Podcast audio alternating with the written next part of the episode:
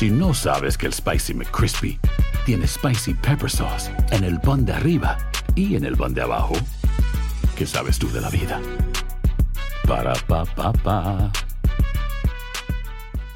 Boost Mobile tiene una gran oferta para que aproveches tu reembolso de impuestos al máximo y te mantengas conectado. Al cambiarte a Boost, recibe un 50% de descuento en tu primer mes de datos ilimitados. O, con un plan ilimitado de 40 dólares, llévate un Samsung Galaxy A15 5G por $39.99. Obtén los mejores teléfonos en las redes 5G más grandes del país. Con Boost Mobile, cambiarse es fácil. Solo visita boostmobile.com. Boost Mobile, sin miedo al éxito. Para clientes nuevos y solamente en línea, requiere AroPay. 50% de descuento en el primer mes requiere un plan de 25 dólares al mes. Aplican otras restricciones. Visita boostmobile.com para detalles. Cassandra Sánchez Navarro junto a Catherine Siachoque y Verónica Bravo en la nueva serie de comedia original de VIX, Consuelo, disponible en la app de VIX ya.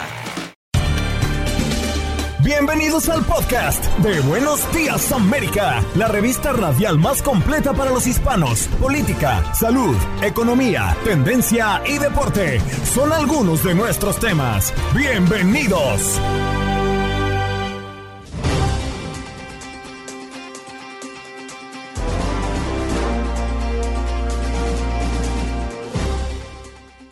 Hola, soy Andreina Gandica. Este es el podcast de Buenos Días, América. Hoy tocamos un tema sumamente debatible. El juicio que determinará la responsabilidad de los padres cuando menores protagonizan tiroteos masivos es un caso que seguramente creará precedentes en Michigan y fue lamentablemente propiciado en el año 2021. Rick Díaz, ex policía de Miami-Dade, retirado abogado penalista por 35 años en Miami y analista legal, nos habla de cuál es el alcance de este juicio. Zair Mundaraí, abogado penalista y criminalista ex fiscal venezolano para hablar de Venezuela. El Tribunal Supremo de Venezuela confirma inhabilitación de la candidata presidencial opositora María Corina Machado. Y por otra parte, Estados Unidos evalúa sancionar a Venezuela Venezuela tras el fallo del tribunal contra María Corina. En Colombia, Petro pide ayuda a la ONU ante incendios forestales. Yesid Vaquero, corresponsal de Univisión en Colombia, nos habla de lo que está ocurriendo. Y Lalo, con los deportes, una cobertura especial tras la presentación oficial del Chicharito y también otros temas como la NFL, que ya sirve la mesa para el Super Bowl del próximo 11 de febrero Transmitimos a través de Univisión y de VIX. ¿Qué pasó? Las noticias relevantes. Las historias destacadas. El resumen de lo más importante. Estos son los titulares.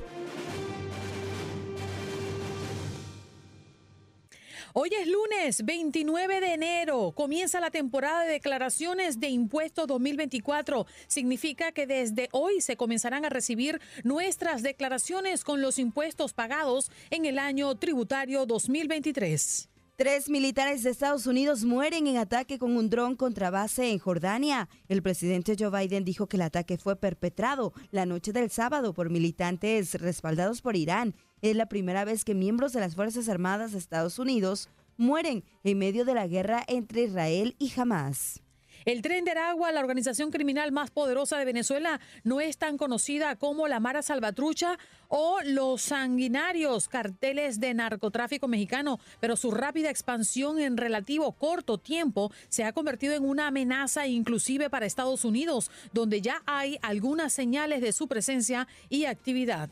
Los republicanos de la Cámara de Representantes presentaron este domingo dos artículos de juicio político contra el secretario de Seguridad Nacional, Alejandro Mayorkas, prometiendo avanzar rápidamente en su intento de destituirlo tras responsabilizarlo de la compleja situación migratoria en la frontera entre Estados Unidos y México.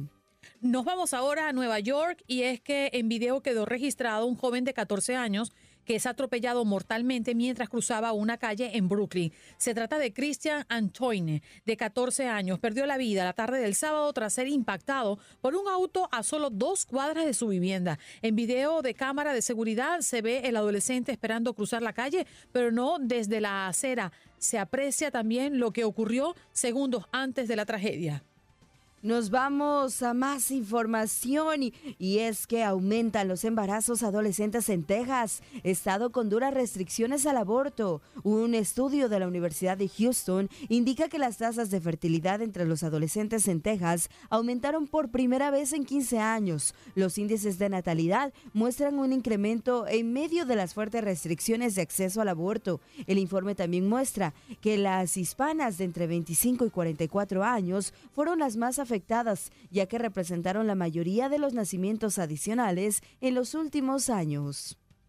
En noticia además, si nos vamos al sur de la Florida, preso político cubano de del 11 de julio que llega a Miami, dice, me siento un hombre libre sobre todas las cosas. Daniel Ruiz, quien llegó a Miami el viernes pasado tras cumplir una injusta condena, pues fue encarcelado por manifestarse pacíficamente durante las protestas del 11 de julio.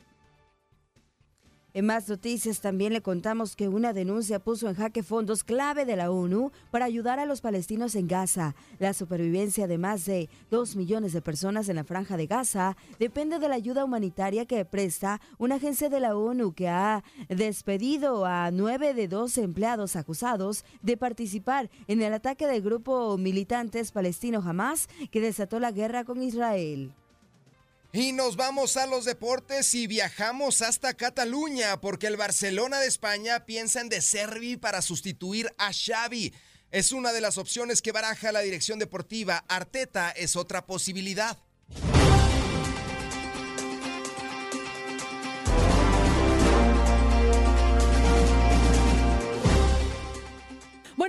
Inmediato a conversar con Rick Díaz, ex policía de Miami-Dade, retirado, abogado penalista por 35 años en Miami y analista legal. Rick, un placer escucharte esta mañana. Muy buenos días. Igual, buenos días para ustedes. Bueno, hoy hemos puesto este tema sobre la mesa a propósito de lo que está ocurriendo en Michigan, este juicio que determinará la responsabilidad de los padres cuando menores protagonizan tiroteos masivos. ¿Qué ley puede estar en este momento mm, eh, permitiendo que esto ocurra? Porque además esto está creando un precedente para todo el país, Rick. Sí, claro. Eh, pues este juicio eh, tiene poca precedencia jurídica en el país entero eh, es un poco novedoso, pero la ley no lo es. O sea, desde hace ya más de, décadas hay leyes en el estado de la Florida y diferentes estados que, eh, que, prohíben que los padres pueden ignorar eh, cosas, descontroles, vamos a decir, de los hijos, que pueden resultar en tiroteos masivos como vimos en Michigan. Entonces, será interesante ver el resultado de este juicio. separaron los juicios entre el padre y la mamá, interesantemente. No sé exactamente por qué, pero el tema es de que um, la, evidencia fuerte en contra de los padres es de que ya existía un patrón con este muchacho de desórdenes eh, mentales. Y, cómo es posible que tú le compras un arma de fuego o le prestas un arma de fuego a un niño menor de edad con 15 años, ni siquiera 17, porque en aquel entonces tenía 15, sabiendo que tenía estas propensidades? Entonces, para mí eh, el tema del arma es lo más eh, dañino en cuanto a la defensa de la acusación que tienen los padres, que, no es homicidio, dicho de paso, ni es accesorio al delito, sino que es negligencia agravada. Abogado, buenos días. ¿Y eh, qué condena podrían recibir estos padres? dependiendo de diferentes factores agravantes y mitigantes, las sentencias condenatorias en Michigan pueden oscilar entre 5 y 15 años.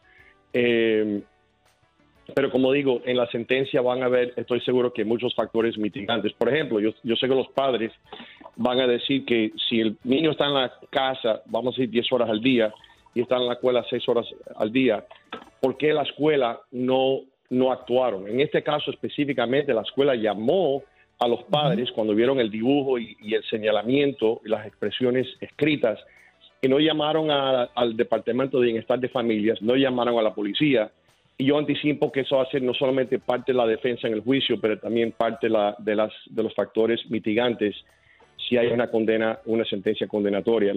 el jurado va a tener un problema muy, muy difícil. Por un lado van a decir hasta qué punto los padres deben ser responsables por estas fechorías de los hijos y también van a decir por qué no la escuela no llamó a la policía, por qué no llamaron a ese departamento de bienestar de familias.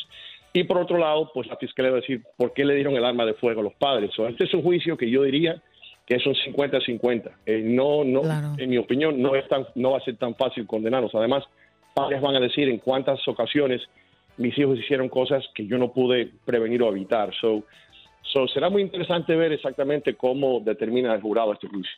Claro. Y hay que recalcar que los padres no están acusados de saber que su hijo planeaba matar a sus compañeros de estudios en esta escuela en el año 21, 2021, pero los fiscales sostienen que le dieron acceso al arma que usó ignoraron temas de su salud mental y se negaron a llevarlo a casa cuando les mostraron dibujos perturbadores que hizo en la escuela el mismo día del ataque, que es justamente lo que está señalando Rick.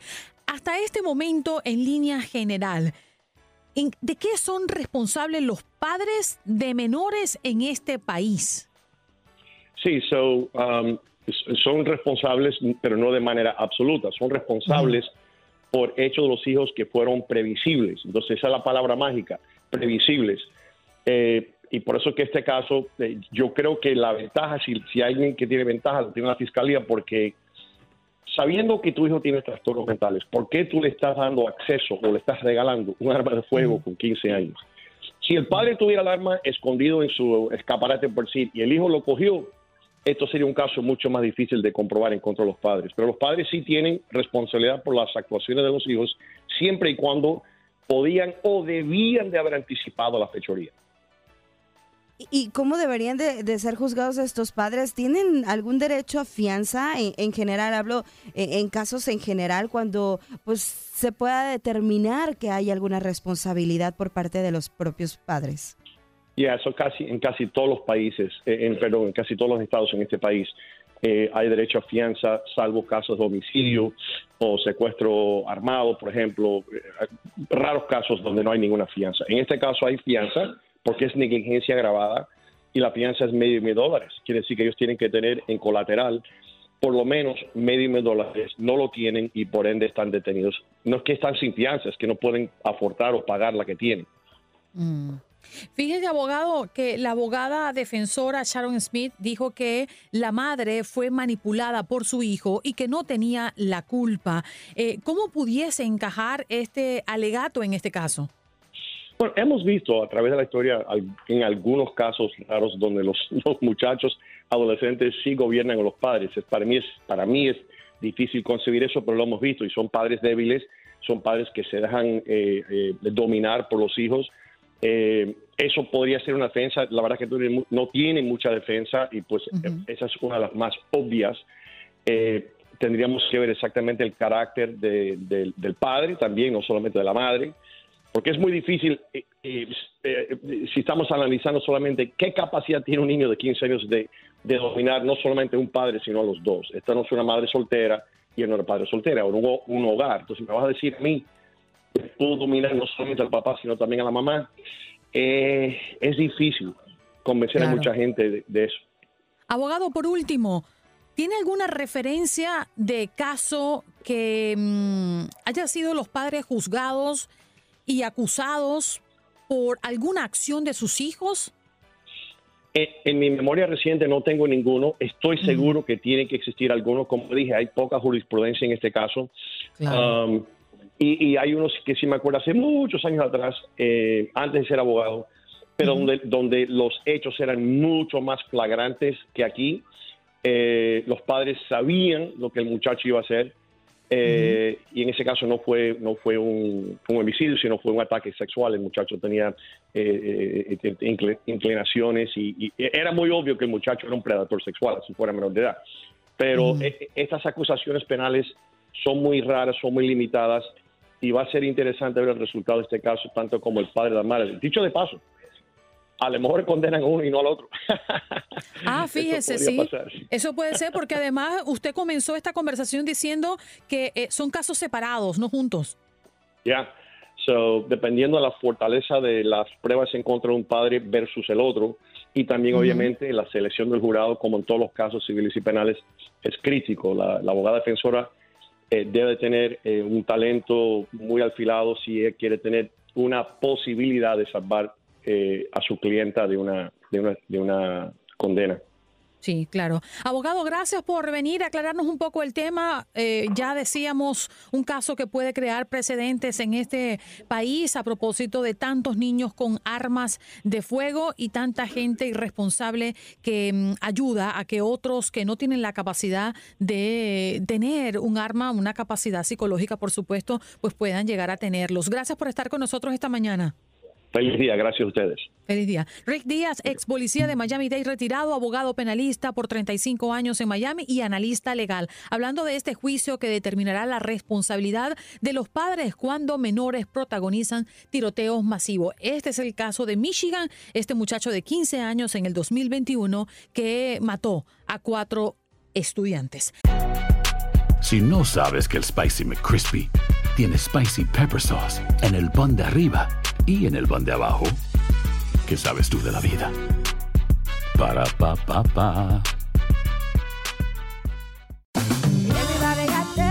En JCPenney tenemos infinidad de regalos para el Día de las Madres hasta el domingo. Ahorra hasta 40% en todo Liz Claiborne y vístela de pieza a cabeza con la última moda. Además, aprovecha las ofertas Yes Please, con diamantes y piedras preciosas a 25 dólares para miembros de JCPenney Rewards. ¿Aún no eres miembro? Inscríbete. Es fácil y gratis. Y regálale a mamá todo lo que se merece. JCPenney. Vale la pena. Ofertas válidas hasta el 12 de mayo en selección de estilos. Aplican otras exclusiones. Joyería se excluye de los cupones. Detalles en la tienda jcp.com. Cassandra Sánchez Navarro junto a Catherine Siachoque y Verónica Bravo en la nueva serie de comedia original de VIX, Consuelo, disponible en la app de VIX ya. El hijo primero que le engendres a él, que quien su para no estar sola, Bueno, vamos a recibir a nuestro próximo invitado. Ya está listo y conectado para toda nuestra audiencia de costa a costa. Saludamos a Zair Mundaraí, abogado penalista y criminalista exfiscal venezolano. ¿Cómo estás, Zair? Gracias por estar con nosotros esta mañana. Hola, saludos. Gracias a ustedes por la invitación. Un gran abrazo. Un placer tenerte. Oye, Zair, Venezuela, nuestro país, está convulsionada, por supuesto, un año sumamente importante y determinante. El Tribunal Supremo de Venezuela confirmó la inhabilitación política para ocupar un cargo público eh, a María Corina Machado, según un fallo divulgado eh, por la página del organismo. Pero mi primera pregunta es, ¿esta inhabilitación de Corina Machado no viola el acuerdo de Barbados? Bueno, no, no solo viola el acuerdo de Barbados, viola la Constitución, viola la ley orgánica de la Contraloría General de la República, viola el Código Penal y viola cualquier principio internacional. Recuerden que es, es importante decir que, por ejemplo, la Corte Interamericana de Derechos Humanos ha dicho que las inhabilitaciones desde el punto de vista administrativo violan el debido proceso. Ella no se le permitió defenderse, esto no ha sido notificado, nunca le fue notificado y de hecho yo vengo diciendo que incluso hay un delito de por medio porque se eh, incluyó una resolución del 2021 en esta decisión que no existe. Es decir, antes, cuando una persona, un, conocido político fue a pedir eh, información sobre esto, le dijeron que había una inhabilitación del 2015, ahora inventan una del 2021 que nadie conocía, con lo cual este, se pone bastante en duda este, eh, este proceso y además eh, está muy claro que ni siquiera se fue admitido para que hubiese prueba y fuera escuchado, ni siquiera María Corina Machado fue escuchada. Por supuesto, el acuerdo de Barbados este, está absolutamente violentado, hay que tratar de empezar a presionar para que se cumpla mínimamente lo que allí, lo que allí consta y este, está, muy, está muy claro que el gobierno no tiene ninguna voluntad de que haya una apertura política o que haya unas elecciones medianamente creíbles. Unas elecciones, y María Corina Machado, tienen unas implicaciones muy graves, que es que no tienen ninguna credibilidad, sobre todo porque una, el 22 de octubre hubo una masiva participación de venezolanos en, la, en, una, en unas elecciones primarias y con 93% ganó. Así que esto no es solo la defensa, y es importante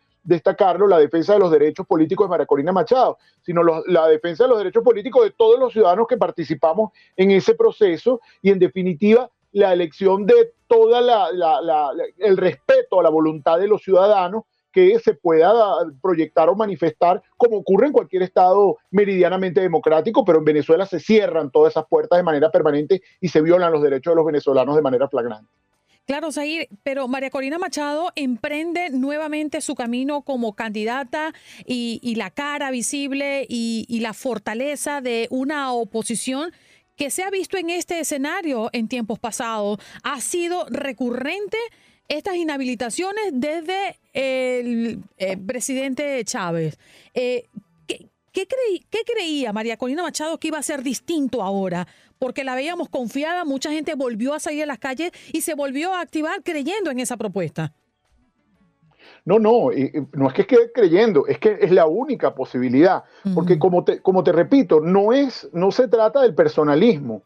Si no se hace valer la posibilidad de que, como dice el acuerdo de Barbados, que la oposición elija libremente quién es su abanderado, entonces necesariamente cualquier elección que salga ahí será a lo Nicaragua o a lo Cuba. Es decir, serían elecciones donde el mismo gobierno elija a eh, quién, es su contrincante. Y eso carece absolutamente de ninguna validez dentro del juego democrático. De modo que no, no, es, eh, no es creer, es que tenemos que seguir luchando en función de que se respete eh, esos mínimos, esos mínimos que son que por lo menos la oposición tenga, o, el mundo democrático, no hablemos ni siquiera, Andreina, de oposición, sino que los ciudadanos tengan la posibilidad de elegir quién es su abanderado, y eso es lo que está cortando el régimen. Y fíjate, lo hace de una manera muy, muy burda, y además demuestra o pone en evidencia que sabe que la candidata electa es, eh, eh, representa de alguna manera un sentir popular de tal envergadura que realmente pone en peligro el poder. Y por eso no es que no es que la voy a enfrentar y después la derroto, no, es que ni siquiera la quiero enfrentar. Y por eso alinea los poderes públicos, porque olvida, no, te, no te olvides que además del proceso de inhabilitación, coloca al TCJ a tratar de ratificar un acto nulo, también inicia un proceso penal contra un grupo de militares que, la, que están mencionando que hay una, que, hay una, una suerte este, de complot para, para, derrotar, para, para tumbar a Maduro por una vía de facto, cuando claramente lo que se está eh, eligiendo son vías democráticas y que haya unas elecciones libres. Entonces, no, no, es que, no es que haya algo distinto, es que hay que seguir eh, luchando para, para, que para que estas cosas se produzcan como ocurre en cualquier país, incluso en cualquier país latinoamericano, que la gente va, vota y se respeta la voluntad de la gente. Eso en Venezuela no ocurre. Y hay que seguir eh, denunciando y hay que seguir poniendo en el tapete que estamos frente a una dictadura brutal que impide que estas cosas ocurran tal como dicen en la Constitución. Claro. Zair, hemos visto que Estados Unidos y Venezuela se han venido alineando durante los últimos meses, ¿no? Hemos visto este acuerdo de Barbados y por eso es que inicio esta conversación contigo porque eso fue impulsado por los Estados Unidos. Y esta parte del acuerdo que además siempre dejó abierta la incógnita de qué es lo que se estaba tratando allí, porque no se dio por sentado desde un arranque, estaba el permitir elecciones libres. Y con esta acción del Departamento de, de Venezuela, pues estamos viendo que volvemos a lo mismo. Y te hablaba de esto porque ya el Departamento de Estado de los Estados Unidos está evaluando posibles sanciones contra Venezuela tras el fallo que emitió el Tribunal Supremo de Justicia de inhabilitar a María Corina Machado. ¿Hasta dónde pudiese llegar esto, entendiendo que los Estados Unidos ha llegado inclusive a acuerdos inimaginables, como es enviarle nuevamente a Alex Saab a su país? Sí, ese acuerdo, por ejemplo, de volver a Alex Saab fue bastante cuestionable, sigue siendo bastante cuestionable, sobre todo un criminal de esta categoría y además que tanto daño causó a la población venezolana, porque eso todavía, de, de eso poco se habla, el daño que ha causado. Mira, yo creo que Estados Unidos también se juega de alguna manera eh, eh, su posición en el mundo y, la autoridad que pueda tener está en juego en este proceso, porque tú permanentemente no puedes decir habrá consecuencias, habrá consecuencias, y el régimen venezolano avanza, avanza en el autoritarismo y en el cierre de espacios y realmente no haya consecuencias. Ok, no puedes anunciar que hay consecuencias, tiene que haber consecuencias, y tiene que haber consecuencias en la medida en que Venezuela eh, se ha iniciado una apertura de negocios petroleros y una cantidad de, elementos con Maduro, que además no es un socio fiable para nadie. Y eso tiene que entenderlo la administración norteamericana. Maduro no es un socio fiable con el que yo pueda hacer negocio, pues no respeto reglas, no respeto propiedad privada, no tengo un marco jurídico capaz de brindar seguridad jurídica. E, eso no lo va a tener. Así que es conveniente, no solo para los Estados Unidos, para toda la región y para el mundo democrático, que ese régimen cambie. De modo que tienen que haber consecuencias. Y yo creo que lo que dijo la plataforma unitaria el día de ayer es muy inteligente. Tenemos que sentarnos a decir, hay que presionar ahora para que se cumpla lo que firmaron que, no teníamos, sabíamos que de entrada no iba a haber una voluntad de cumplimiento. Eso lo sabemos los venezolanos. De eso tenemos mucha claridad de que el régimen no respeta reglas. Pero, pero por eso no vamos a dejar de hacer presión y eso es sumamente importante. Y además, no vamos a dejar de delatar ante los garantes que si estos estados como Noruega, los Estados Unidos, etcétera, y México se sentaron ahí a ser garantes, es que tienen que tener un rol activo frente a esto. Y no, no puede ser un rol pasivo de ver cómo se desarrollan los acontecimientos y se violentan los derechos fundamentales de la gente, sobre todo los derechos políticos, de una manera impune. Entonces, es, yo creo que es correcta la vía ir a presionar y decir, ajá, ¿y qué vamos a hacer ahora frente a esto? Y además, ¿por qué se habilitan a algunos y a otros no? Y eso, eso tiene que, que, tener alguna explicación. ¿Por qué se habilitan a un grupo para tratar de dividir o fragmentar a la oposición que está nucleada en torno a una figura? Bueno, esto también tiene un juego perverso detrás que es que la gente pierda la esperanza, que la gente no participe y también tratar de dividir. No hay que caer en ese juego, hay que tratar de seguir presionando y por eso yo sí creo que hay que insistir en que se respete lo que ocurrió el 22 de octubre. Si tú no insistes en eso, no vas a tener nunca una elección meridianamente creíble. Así que eh, eh, la, pelota la tienen en sus manos ahorita los garantes de ese acuerdo y también la capacidad negociadora que tenga la oposición venezolana y de presionar para que esto se cumpla, porque si no, este, de entrada lo que va a haber es una, una extensión de, de, esta, de, esta suerte de tiranía que está en Venezuela y que impide la realización de los derechos de la gente. Y para contextualizar un poco más la respuesta que dio el Departamento de Estado de los Estados Unidos, pues dijo que es profundamente preocupante y es inconsciente con el compromiso hecho por los representantes del presidente Nicolás Maduro mediante los acuerdos de Barbados de realizar una elección presidencial competitiva en este 2024. Me queda un solo minuto, Zair, pero quiero hacerte esta pregunta ya como manera de cierre. ¿Qué le espera a Venezuela? ¿Cuál es el panorama hoy por hoy de cara a las elecciones de este año? Bueno, tenemos una dictadura tratando de sembrar desesperanza y división, que la gente o se termine de ir, y esto afecta a toda la región, es importante porque, porque muchos latinoamericanos oyen y ven este programa, es que si en Venezuela no ocurre una, una, elección meridianamente creíble con algunas reglas, la, la desbandada de migración va, va a continuar y además ese autoritarismo allí se mantiene. La encrucijada del 2024 es o el sostenimiento de ese poder destructivo del ser humano y, que impide el desarrollo de la gente y que, y que destruye las, bases democráticas, o eh, empezar un camino de reinstitucionalización. Así que estamos en esa, en esa disyuntiva, no hay que perder la esperanza, por el contrario, hay que seguir peleando para que esto ocurra y es muy importante el papel, el papel de los medios de comunicación. Esto que estamos hablando tú y yo o ahorita no se puede debatir en Venezuela. Cuando, cuando se hace, se cierran los medios, acá persiguen a los periodistas, impiden que, la, que haya opinión libre. Así que, lo que además lo que se puede hacer desde afuera, este tipo de espacio, es absolutamente fundamental para poner en el tapete este tema.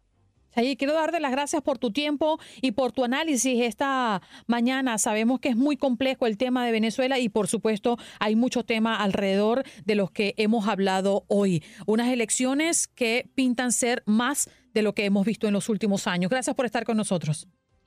No, gracias a ti, Andreina, por la invitación y por tocar este tema tan importante para toda la región. Gracias. Ahí escuchábamos a Zair Mundaraí, abogado penalista y criminalista, ex fiscal venezolano. El Tribunal Supremo de Venezuela confirma la inhabilitación de la candidata presidencial opositora.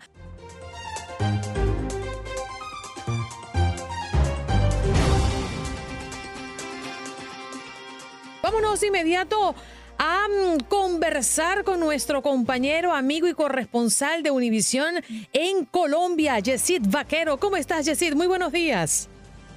Hola, un placer saludarlos. ¿Cómo están, Andreina? Como siempre, feliz de verte aquí representando la presidencia de tu club de fans que sigue actuando ad honorem desde Colombia. Pero feliz de verte y de saludar a tus oyentes y a quienes nos ven a esta hora. Importante ese dato, Adonore. bueno, Yesid, vamos a hablar un poquito de Colombia porque el presidente Petro pide ayuda a la ONU ante incendios forestales. ¿Qué es lo que está pasando en Colombia alrededor de este tema y cómo es que ahora el presidente sí pide ayuda a Estados Unidos o en este caso a la ONU? Una ola de calor enorme eh, que en Colombia desata más de 36 incendios forestales alrededor de todo el país, siendo Bogotá la capital una de las ciudades más afectadas, con aproximadamente 17 conflagraciones. Esto Mm. ocasiona que con el viento y con el calor que te mencionaba hace un momento, pues el fuego sea un enemigo constante y un monstruo muy difícil de vencer. Por fortuna, con la actuación de los bomberos, de la Policía Nacional y del Ejército que pusieron a su disposición helicópteros y aviones para poder asperjar agua desde el cielo en estas zonas tan difíciles, eh, ya se han controlado más de la mitad de los incendios en el país. Eh, Colombia es una ciudad llena de montañas y Bogotá, para quienes no han estado, los que sí que nos están oyendo sabrán que está rodeada de montañas, que las montañas están en la misma ciudad y fueron estas montañas las que se prendieron. Luego es muy difícil eh, apagarlos por lo complicado del terreno, por la gruesa capa de humo que se sube y que hace difícil la visibilidad de los pilotos y por la cercanía que esto tiene con la ciudad y con las viviendas. El alcalde de Bogotá, Carlos Fernando Galán, estuvo al frente, puso un puesto de mando unificado, lo hizo junto con el gobierno nacional, trabajaron de la mano eh, muy bien, hay que decirlo, y ya más de la mitad de eh, estos incendios están controlados. Los que aún permanecen eh, no revisten mayor peligrosidad. Lo que sí pasó, tristemente, es que se sacrificó una enorme cantidad de acres de fauna y de flora que se perdieron allí. Y la petición a la ONU fue porque en un momento dado no había la posibilidad de que con los aviones y los helicópteros de Colombia se entrara a este lugar por lo difícil del terreno y la gruesa capa de humo. ¿Y la ONU ha dado alguna aprobación de alguna ayuda? Sí, la ONU dijo que estaba lista a prestar eh, la ayuda que fuera necesaria. Llegaron a Colombia a, algunos eh, paquetes de ayuda, víveres, eh, agua, mucha hidratación para este tipo de cosas de, material, podríamos llamarlo militar, por decirlo de alguna manera, para ayudar a las personas que estuvieron allí, pero sus eh, helicópteros y sus, sus, aviones todavía no, y pienso que ya no va a ser necesario, por lo que la mayoría de ellos ya han sido controlados. Claro. Te quiero cambiar de tema, Yesid, si me lo permites, hablando un poco del presidente que también asegura que la reciente suspensión del ministro de Exteriores busca impedir un gobierno popular en Colombia. ¿Qué es lo que está pasando alrededor del ministro? Es un tema bien largo que va mucho más allá de la opinión del presidente que se trata de una persecución. Uh -huh. Empecemos por partes. Si bien Colombia tiene dos estamentos que han sido perseguidores del gobierno, hay que decirlo, estos son la Procuraduría y la Fiscalía, los dos en cabeza de alfiles del gobierno anterior y de la oposición, sobre todo el fiscal Francisco Barbosa, cuya gestión es pésima porque se ha dedicado a hacer política más que ser fiscal y a perseguir al gobierno, eh, parecido la, la procuradora Margarita Cabello. Lo que sí hay que decir es que lo que hizo el canciller Álvaro Leiva con la licitación de los pasaportes, hecho por el cual lo suspendieron, es un hecho que merece su suspensión a toda instancia de ley. Lo que había hecho el canciller Álvaro Leiva fue diseñar una licitación, la hizo él mismo, para que la gente produjera los pasaportes. Te estoy hablando de las libretas, de los libros que tú tienes como pasaporte para cuando sales. Cuando a esa licitación se presenta un solo oferente, que se llama Thomas Gregg Sons, una multinacional que conoce muchísima uh -huh. gente en muchos lugares del mundo, por alguna razón al canciller Álvaro Leiva no le gustó que estuviera él y que fuera un solo oferente. Entonces se echó para atrás la licitación. Eso no se puede a la ley ni aquí ni en muchas partes del mundo. Por supuesto, Thomas Gregg Sons presenta una millonaria demanda que seguramente el gobierno va a perder y el canciller da esa pelea.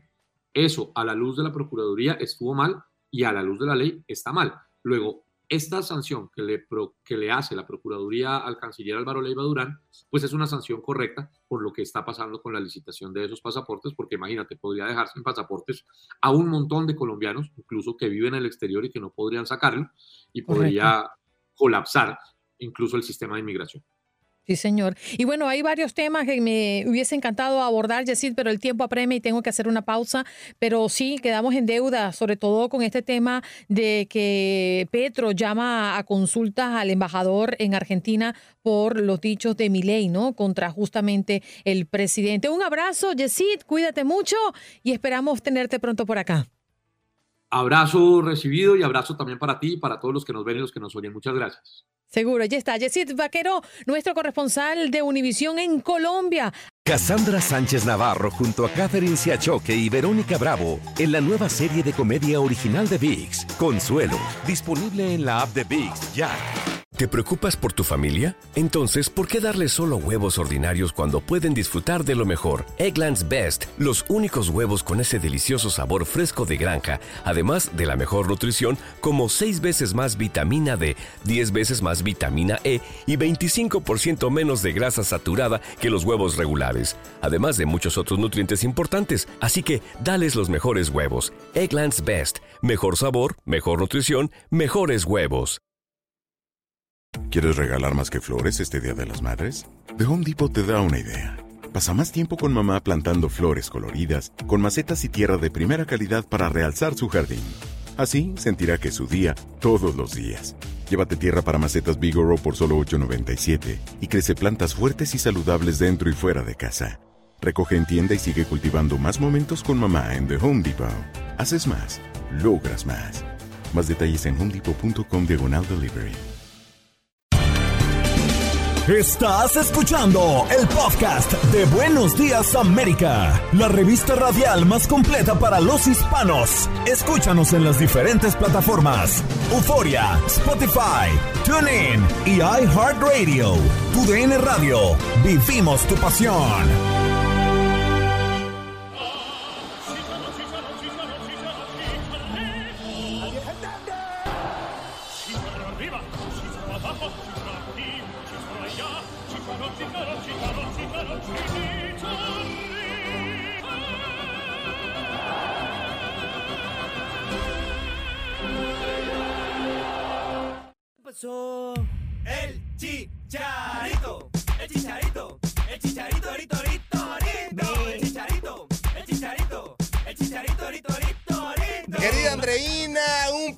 Saludarte, un gusto estar aquí contigo. Y bueno, Chicharito Hernández fue presentado ante los medios de comunicación y ante más de 49.712 personas, la cifra exacta en el estadio Akron, porque una presentación sin igual y me atrevo a decir que la presentación más grande en la historia del fútbol mexicano.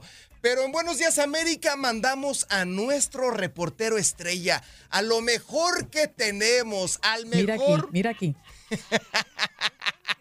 Aquí lo tenemos. Aquí lo tenemos al mejor periodista de Buenos Días América. Lo mandamos hasta la bella ciudad de Guadalajara, Jalisco, querida Andreina, a cubrir el evento, a estar presentes con la gente, con el chicharito, con todo este ambiente. Vamos a presentar a nuestro reportero estrella desde el estadio Akron, que nos tiene un reporte muy, pero muy especial.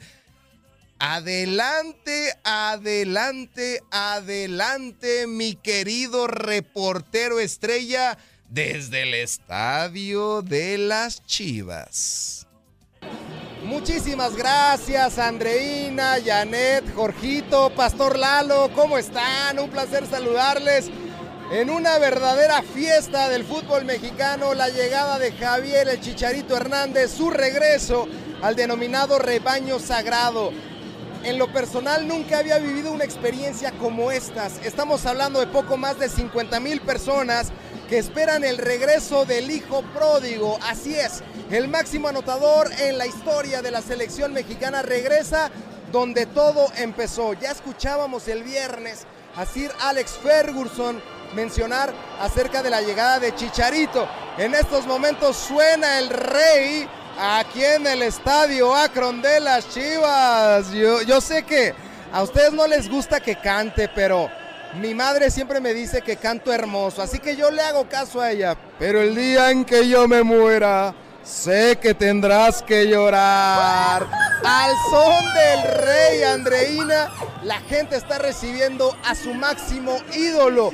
Porque hay que ser honestos, Javier el Chicharito Hernández con esta presentación, con este recibimiento, se convierte en el máximo ídolo en la historia del Club de Fútbol Guadalajara. Lo están recibiendo como el rey, como se escucha a lo lejos. Así que Andreina, Yane, Jorgito, Pastor, vamos a vivir y a disfrutar de todas las emociones de la llegada de Javier Hernández al Guadalajara. Estamos muy felices de poder estar aquí en el Estadio para acompañar y recibir a Javier Hernández. Estamos muy contentos de estar aquí en el estadio, así que bienvenido Javier Hernández al equipo más grande de México.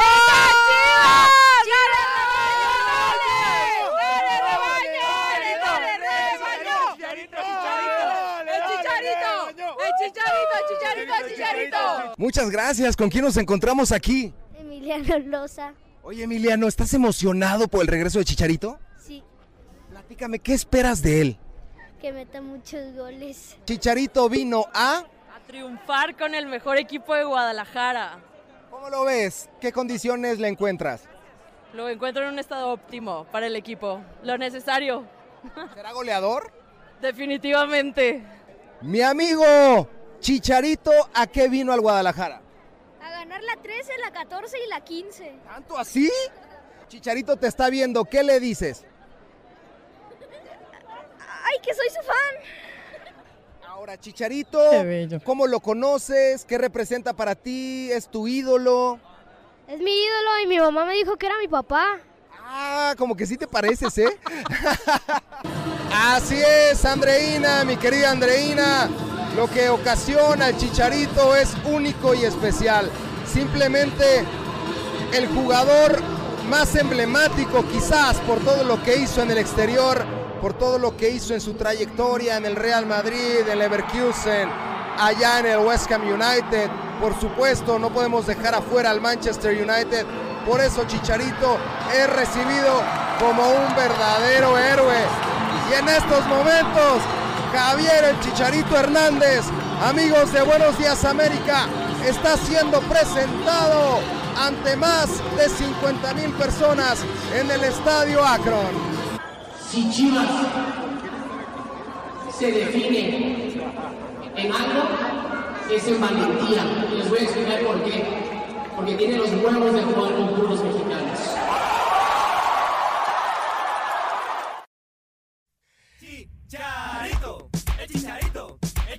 El chicharito. Chicharito, El chicharito. El chicharito. Lo que ocasiona, querida Andreina, el Chicharito Hernández volvió locos a todos, desde pequeños hasta mayores. Comenzando por Jorgito. Comenzando por Jorgito, desde luego que está feliz y todavía celebrando la llegada de Chicharito, de sus 49ers. La verdad que fue un fin de semana espectacular para Jorgito, ¿eh? No todos los fines de semana tenemos el regreso del Chicharito. No, y la verdad es que sí, hay muchos detractores, pero también hay muchos seguidores de Chicharito y están felices solo por verlos jugar muy cerca de ellos. Hablo, por supuesto, de los mexicanos que se encuentran en el país.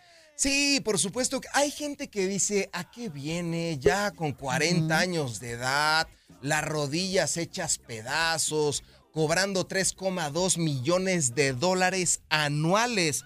Andreina, yo todos los días trabajo a las 4 de la mañana y cobro poco más de 6 millones de dólares anuales, pero me despierto muy temprano y el chicharito nada más va ahí a gambetear dos, tres pases y cobra 3 millones, como que no va, no está Sí, no. equilibrada la cosa.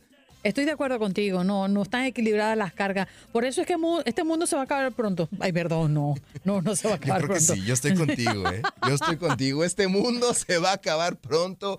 Hay sequía de agua, inmigración, el sol está quemando hasta los huesos. Como lo dice Apocalipsis, ya quedan pocos días. Sí, señora. Ay, Dios mío, que no, que Dios nos agarre confesado y que tengamos una larga vida y podamos ver a todos nuestros muy seres queridos. dramáticos. Sí, anda- andamos como muy dramáticos, muy profundos, muy intensos. Oye, anda- es que así se empiezan los lunes, dramáticos, nostálgicos. A ti como que te dejó una novia por ahí, es lo que andas contagiando aquí a todo el mundo. Sí, probablemente sí. Que el mundo se va a acabar, que la felicidad, que la cuestión, que no, no, no, uno no puede vivir de esa, esa forma, no, no. Uno se enferma, Lalito. No puedes vivir día a día así. No, así no, no, tranquilo, tranquilo. Usted aguántalo.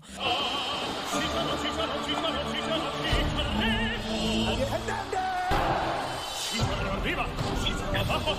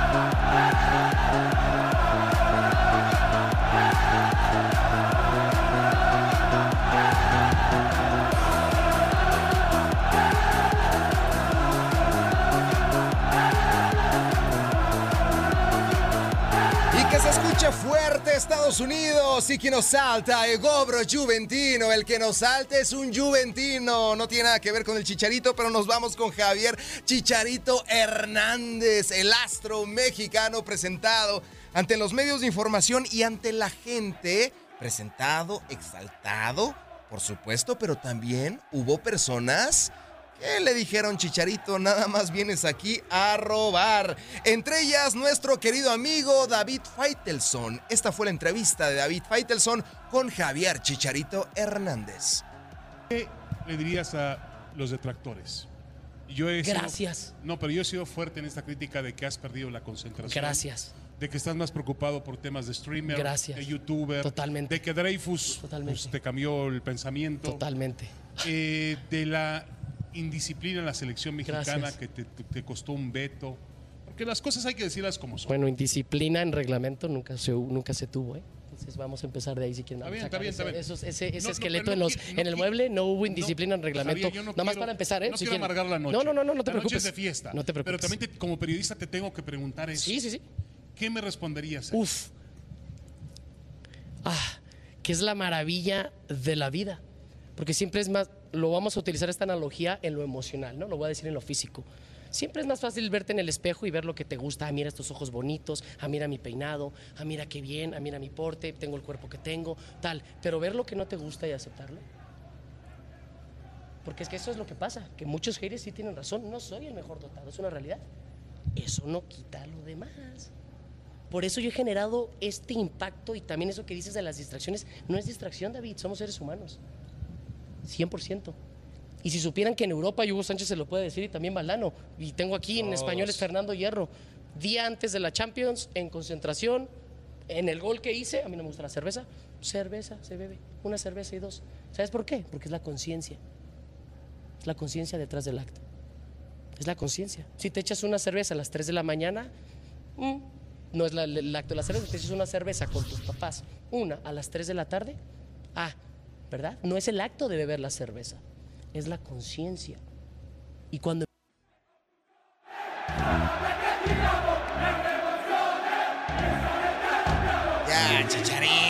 hablando de la cerveza, de la chela. ¿Qué tiene que ver todo eso, Javier Hernández, con lo que te preguntó David Feitelson? ¿Estás más interesado por el streaming, por la fama? Ya tus casi 40 años de edad, ¿qué tienes para ofrecerle al Guadalajara? Vámonos a mejores temas porque la 58 edición del Super Bowl se va a vivir aquí en tu DN. Por primera vez, el Super Bowl llega a Univisión y a VIX. Vive la mejor cobertura antes, durante y después de este juego. Sigue nuestra transmisión y el partido completamente en vivo, con todos los momentos más relevantes y emocionantes de este encuentro. La fiesta latina está en el Super Bowl 58. La mejor cobertura del Super Bowl 58 en tu idioma. 11 de febrero. Vivilo con nosotros. Háganlo por la Bahía. Háganlo por los 49ers. Háganlo por la fiebre del oro. Las palabras de Steve Young, histórico jugador de este conjunto, dio un mensaje espectacular a todo el equipo de los 49ers. It's been a long journey. Ha sido un recorrido muy largo. a different challenge. But Un reto at muy diferente. Pero ahora nos encontramos en un nuevo comienzo. It's time to silence the doubters. Es tiempo de silenciar las dudas. Es tiempo de indagar en nuestro corazón. No hay límites, no hay barreras.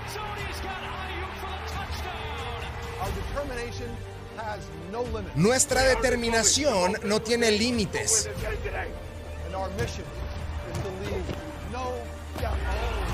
Y nuestra idea e ideología es cerrar esto con dignidad.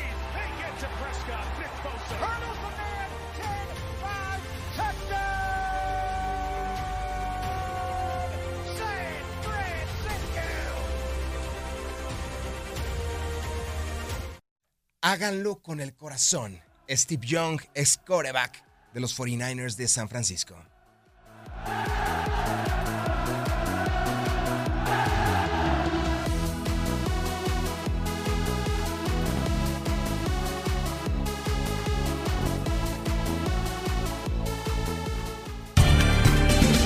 Gracias por acompañarnos en nuestro podcast. Buenos días América. Y recuerda que también puedes seguirnos en nuestras redes sociales. Buenos días AM en Facebook y en Instagram. Arroba Buenos días América. AM.